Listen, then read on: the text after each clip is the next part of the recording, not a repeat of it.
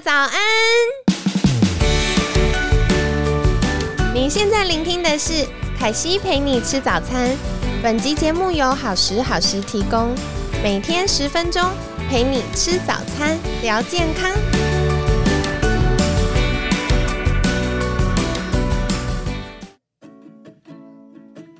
嗨，欢迎来到凯西陪你吃早餐，我是你的健康管理师凯西。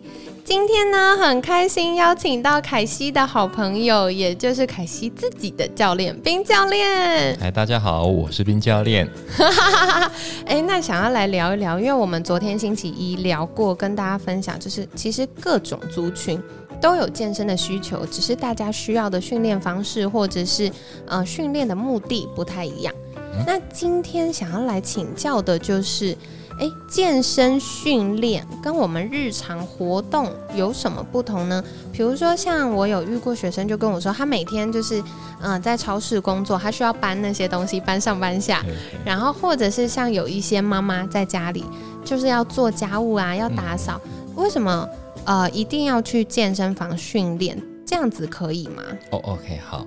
我很多客户啊，也都是有这些问题，甚至是他们曾经一开始来的时候不一定要健身。他说：“呃，我长期是在跑步，哦，我是在打高尔夫球，啊，我在游泳。那或者是说他呃长期是做家事的，或者是属于劳动性的工作性质，他需要做健身吗？他需要碰这些器材吗？需要去健身房吗？感觉有动到就好了。对，好像都有这个问题。那我事实上我会发现哦，其实健身呢，它是一个基础，在这个基础之下呢，你可以帮助你这些运动或者是活动更轻松。也就是怎么说？也就是说，你平常如果没有这些基础，也就大楼没有这个地基的情况下，很容易跌，很容易倒下去。我举一个例子哦，像我一个客户，他长期打高尔夫球会疼痛。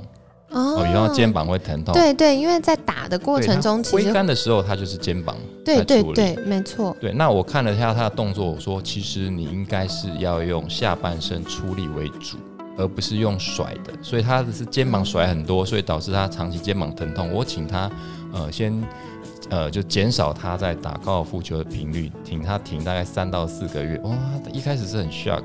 然后我请他做这个训练，我就专门去训练他怎么样用下半身发力连接到上半身出力打出高尔夫球那一杆。哇，光听这一段叙述头都昏了。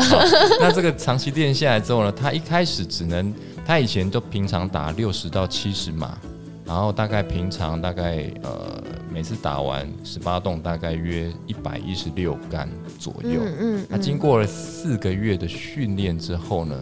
它可以达到差不多一百码，哇，进步这么多，达到从九十几杆，哇，才四个月耶，对，然后再也不会有疼痛的问题了，哇，好棒哦，对，所以原则原因就是因为他长期的这个这些运动呢，他的方式都是用错误的方式在执行这个运动，当下他就会产生不舒服，甚至表现很差，对对对，对，所以我们呃为什么要做训练，就是提升他的运动表现。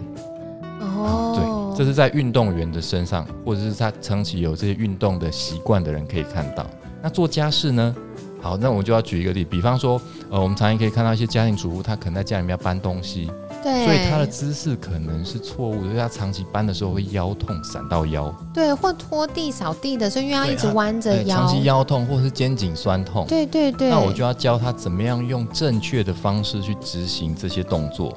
所以他就再也不会闪到。所以我很够像呃，我以前曾经呃长期在呃那个台中乐林那边去做演讲，然后那个时候我们的课呃那个学员大部分都是六十到八十岁左右。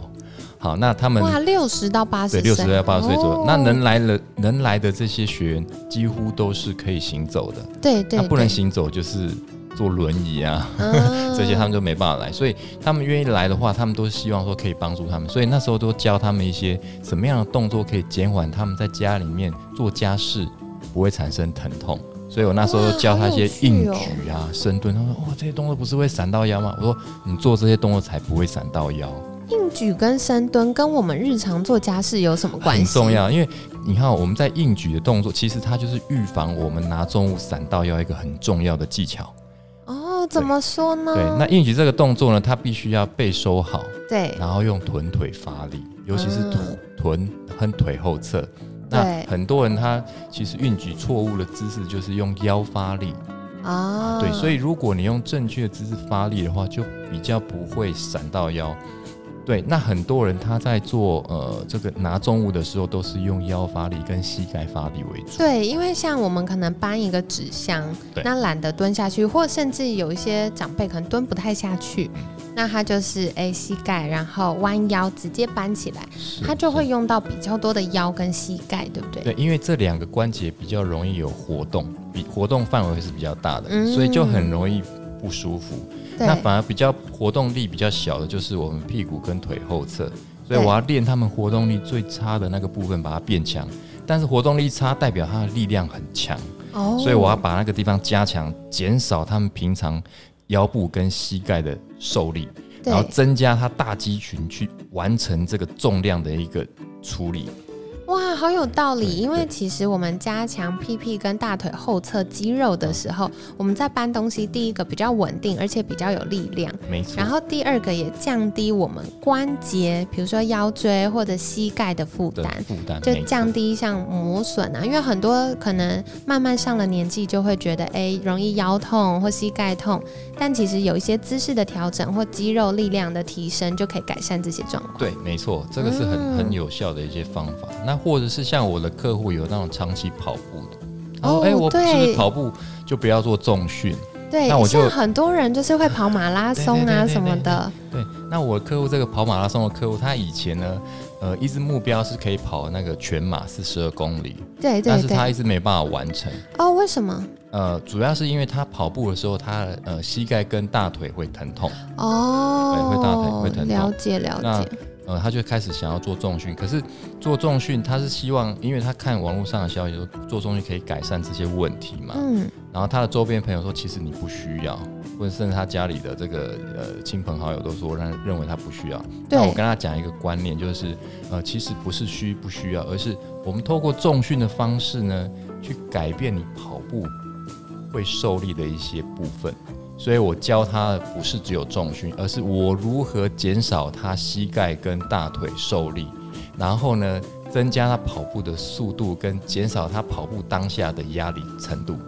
哇，太有趣了！我下次想要邀请另外一位就是教练，他是专门在那个呃训练超跑，啊超就是跑那种长城的。啊是是对那种运动员，下次两位好像可以对谈一下，我觉得好有趣。我觉得这个这些都是很有关系的。嗯，那我要主要讲的就是这个客户呢，他经过我这样调整，大概半年到一年之后，他今年跑呃四十八小时的哇马，拉松，他可以跑大概将近快呃两百零三公里，哇，本来就是四十二公里都跑不完对，，到现在可以跑两两百，零三公里。哇，真的是太惊人对，然后他的！目标是呃，希望明年可以去参加日本的四十八小时。哇，太嗨了！对，所以呃，我我经过这样调整之后，他的这个步频跟呃时间的调调整完之后，他跑步的压力变小，就当下他每一步跑步压力变小，对然后他就可以跑得更轻松。对也更协调。对，然后呼吸频率的调整，我也会教他呼吸法、啊，然后怎么样一些重量训练是可以增加他的肌耐力啊，或者是如何增加他跑斜坡上去的能力。对对对，各种地形。对，因为有时候他跑斜坡其实是比较吃力的，那我们就要增加跑斜坡的能力啦，或者是呃增加跑步的耐力等等这些的训练。所以其实重训不是只有器材，而是我如何去用各种不同的方式增加他运动表现，减少他运动伤害的一些方式，这才是要重训的精神。哇，今天真的很感谢冰教练的分享，我觉得大大打开我们对于健身的想象。像一般想到健身，就是呃在健身房，然后举举哑铃，做做器材，然后很无聊，要做几组，然后定时休息，然后再训练，大概是这样。可是没想到，其实健身对它可以有各种面向，然后也可以提升我们的运动表现，或者是帮助我们突破本来很难突破的目标。那再来很重要的是保护我们免于日常生活中这些惯性动作的伤害。嗯，没错，对，所以哇，很健身多很多面向对健身真的是有很多嗯很有趣的事情。是那明天星期三小周末，我一定要来问大家最常问的问题，就是、教练啊，平常又忙又累，然后不想进健身房怎么办？或者是我根本下班的时候健身房已经关了，那又要怎么办？我们明天来聊聊这个话题。好，我是非常好，好，那今天呢，很感谢呃冰教练的分享。如果听众朋友们想要更进一步获得健身相关的资讯，或者想要寻找一位适合自己的教练，可以在私讯好时好时的粉砖哦，凯西会在协助你们的。那今天感谢冰教练的分享，每天十分钟，健康好轻松。